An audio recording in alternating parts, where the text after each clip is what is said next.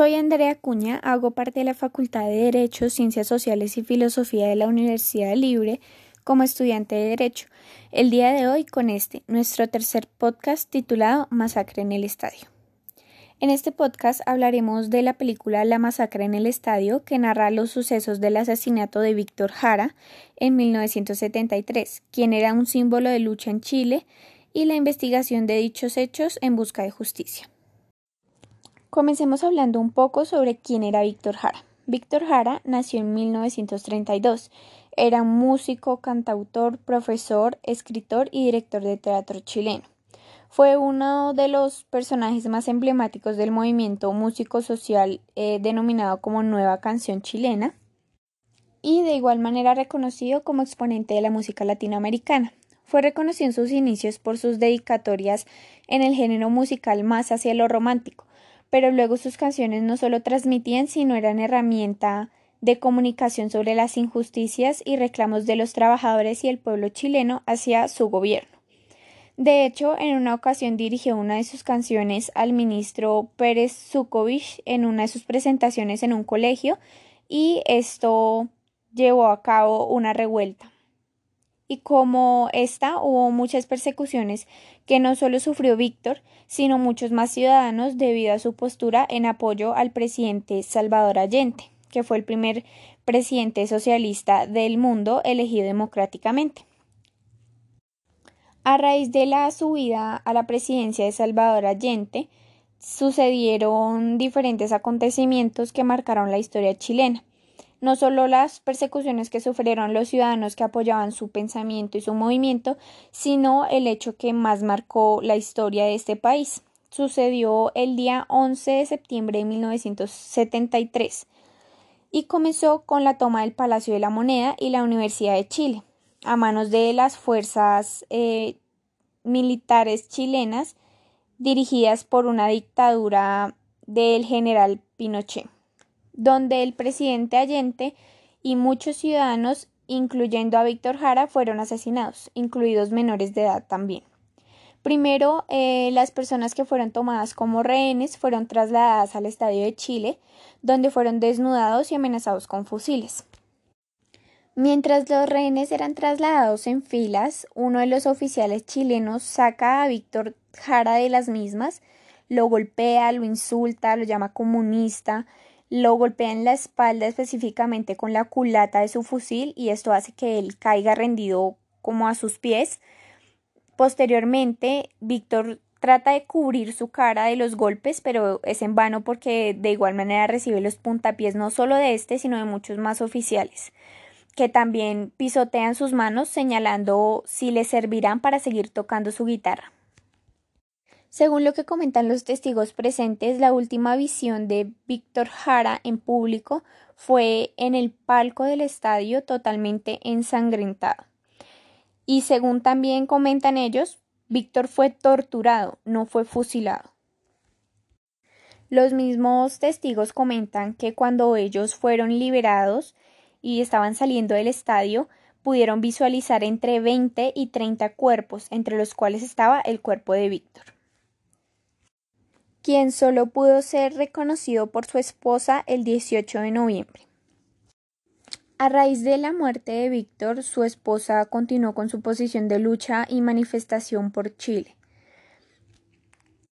Los derechos que hasta el momento podemos ver que fueron violentados es el derecho a la libertad, el derecho a no ser torturado, el derecho a la vida, a la integridad personal, a la seguridad, a la libre opinión y a la libre elección, entre muchos otros.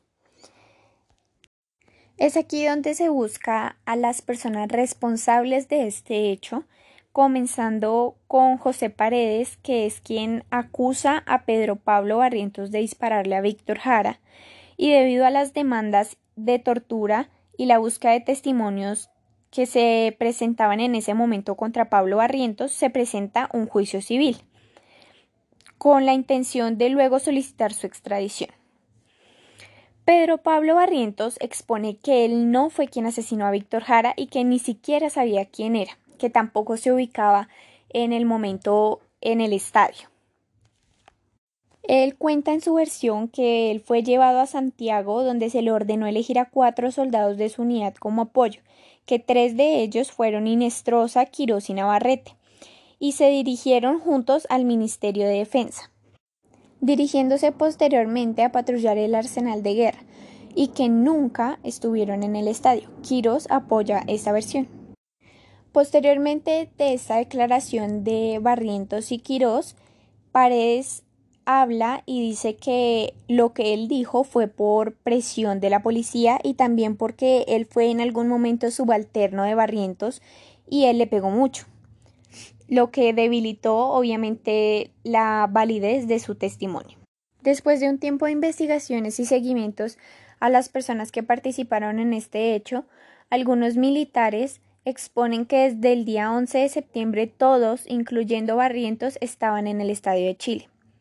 Se tomaron testimonios en video de los mismos, ya que no podían ser trasladados a la Florida, que era donde se iba a dar el juicio. Y es en estos videos donde exponen que él era el oficial más antiguo y que era quien comandaba las órdenes y la agrupación como tal.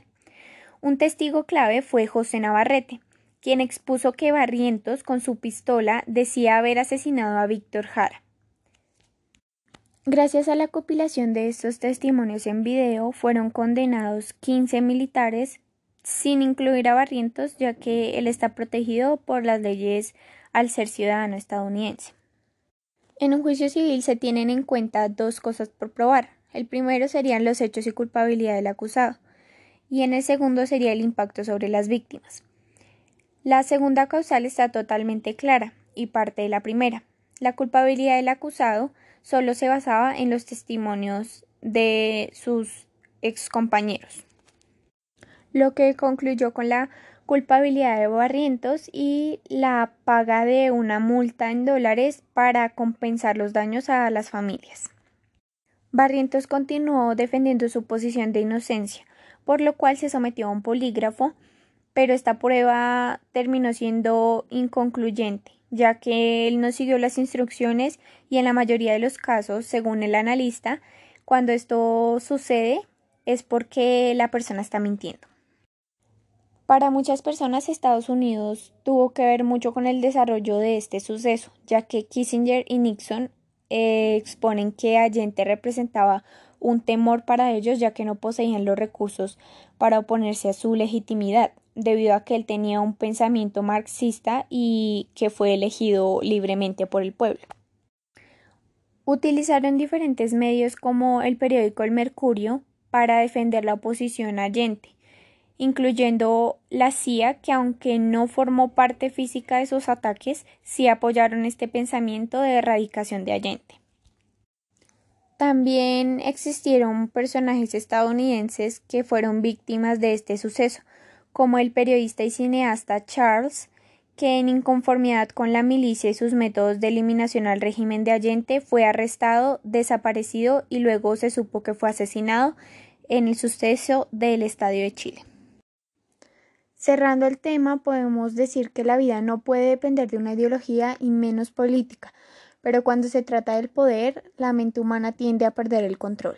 En la historia no solo latinoamericana, sino en muchas otras, las personas que luchan por la vida, la dignidad, la equidad y quienes reconocen el sufrimiento del pueblo y lo proclaman son silenciados de la manera más cruel. Es por esto que debemos convertir la sociedad en una sociedad que dependa de quienes merecen el poder y no de quienes solo lo desean para beneficio propio. Adicionalmente, sobre todo en países como Colombia, el concepto de justicia tarda mucho más tiempo en ejecutarse y los victimarios se ven más protegidos que las propias víctimas. Quedan muchas cosas que ni siquiera son posibles de expresar con las palabras. Es ese sentimiento de insatisfacción el que en este momento me invade. Porque aunque hoy fue Víctor, durante miles de ocasiones han sido muchos otros, y por razones más insignificantes que la política.